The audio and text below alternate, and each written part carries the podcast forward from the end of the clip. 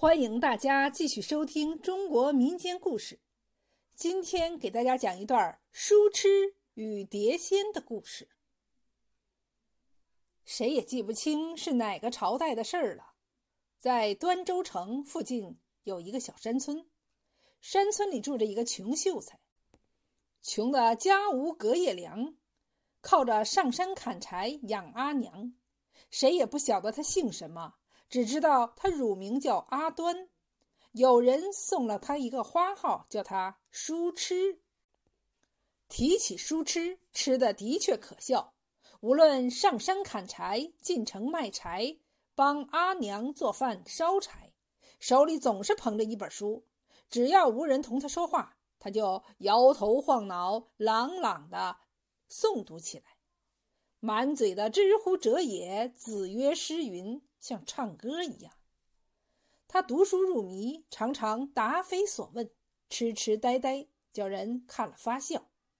不过阿端心地善良，不但对阿娘十分孝顺，邻里乡亲有了什么难事儿，他也乐意搭帮一手。只是他太穷了，娶不起亲，直到年过三十，还是光棍一条。就在他三十岁那年。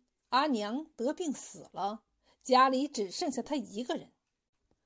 他更没有了约束，上了山去读起书来，常常忘了砍柴；回到家里读起书来，常常忘了烧饭。饥一顿饱一顿，他自己也记不清吃没吃饭。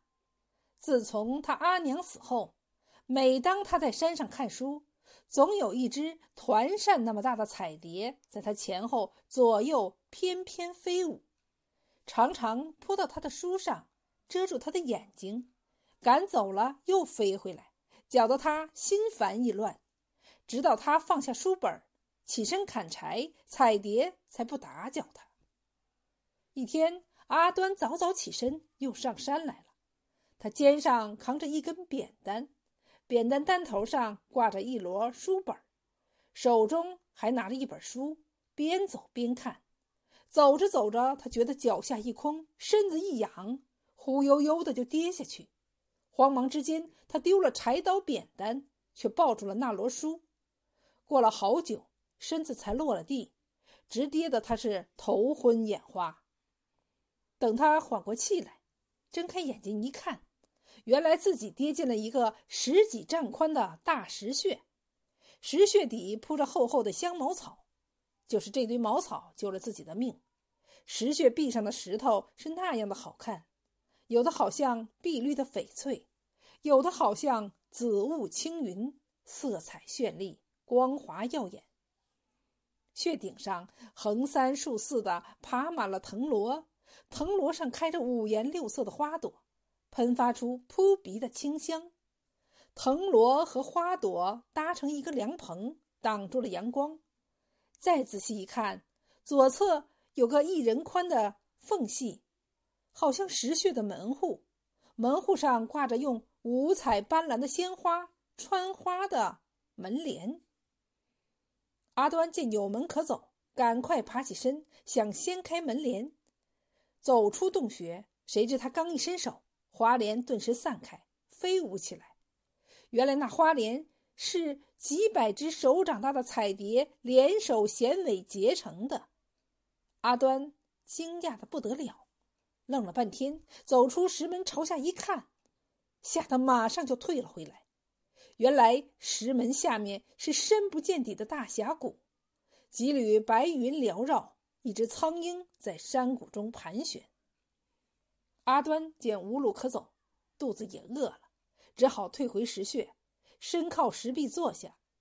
他一眼看到身旁有一摞书，便打开读了起来。越读声音越响，把饥饿、危险什么都忘记了。不知过了多久，阿端忽听门口有人痴痴发笑。他抬头一看，见是一个身穿彩裙、生的是如花似玉的姑娘。一只手掩口而笑，另一手提着个有盖的彩色竹篮。阿端赶快起身整衣，对着姑娘深深做了个揖，说：“不知姑娘是何方神仙，小生有失远迎，休怪休怪。”姑娘没有答话，又痴痴的笑了一阵，才说：“秀才，秀才，咱们天天见面，怎么不认识了？”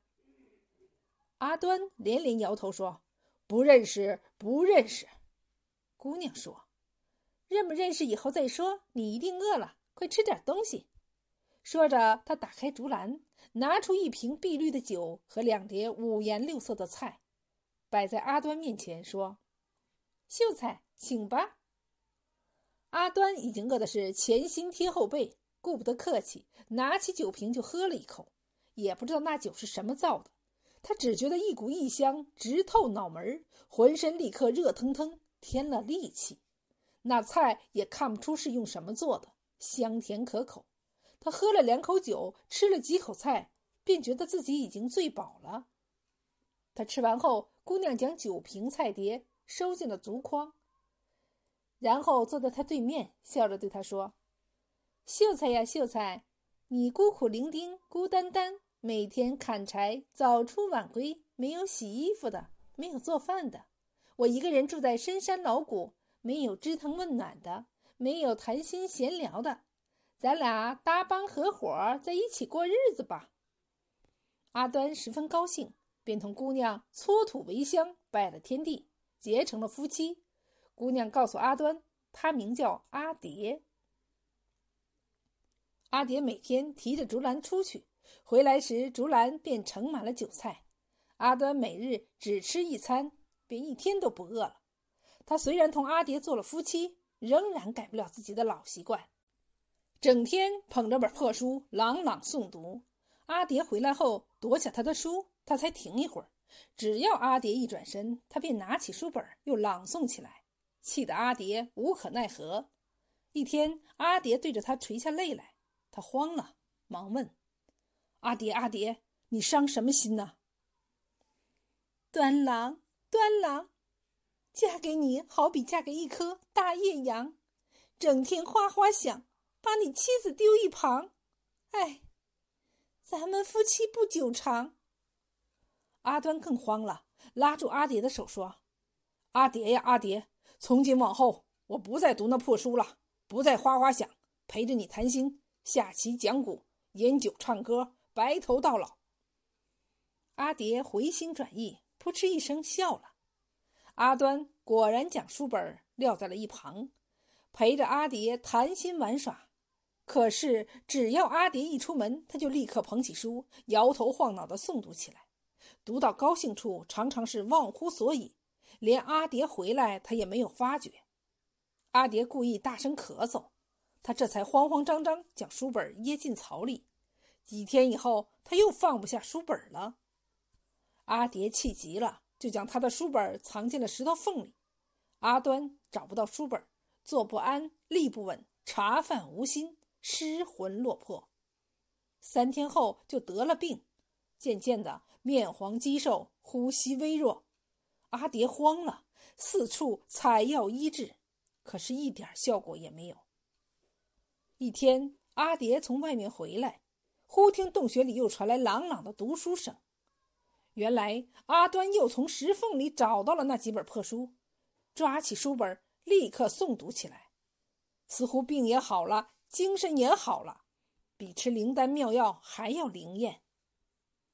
阿蝶看到这个情景，长叹了一声，说：“书痴书痴志无方，夫妻难久长，不如早分手，你我各一方。”听阿蝶这么一说，阿端低下头，泪也流下来了。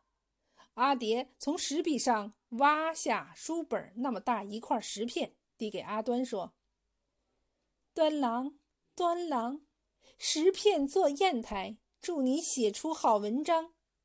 睹物思人，别忘阿蝶情意长。”他拉着阿端的手，引他走出石门口，解下腰上的白绸带，朝对山一抛。立刻化成一座玉石虹桥，过了桥，眼前有一条下山的大路。阿蝶又从头上拔出一根珠钗，递给阿端。端郎啊，端郎，珠钗做路费，送你上京进考场。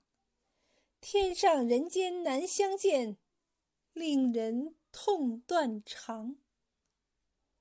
阿端拉住阿蝶的手，泪流满面，不忍分别。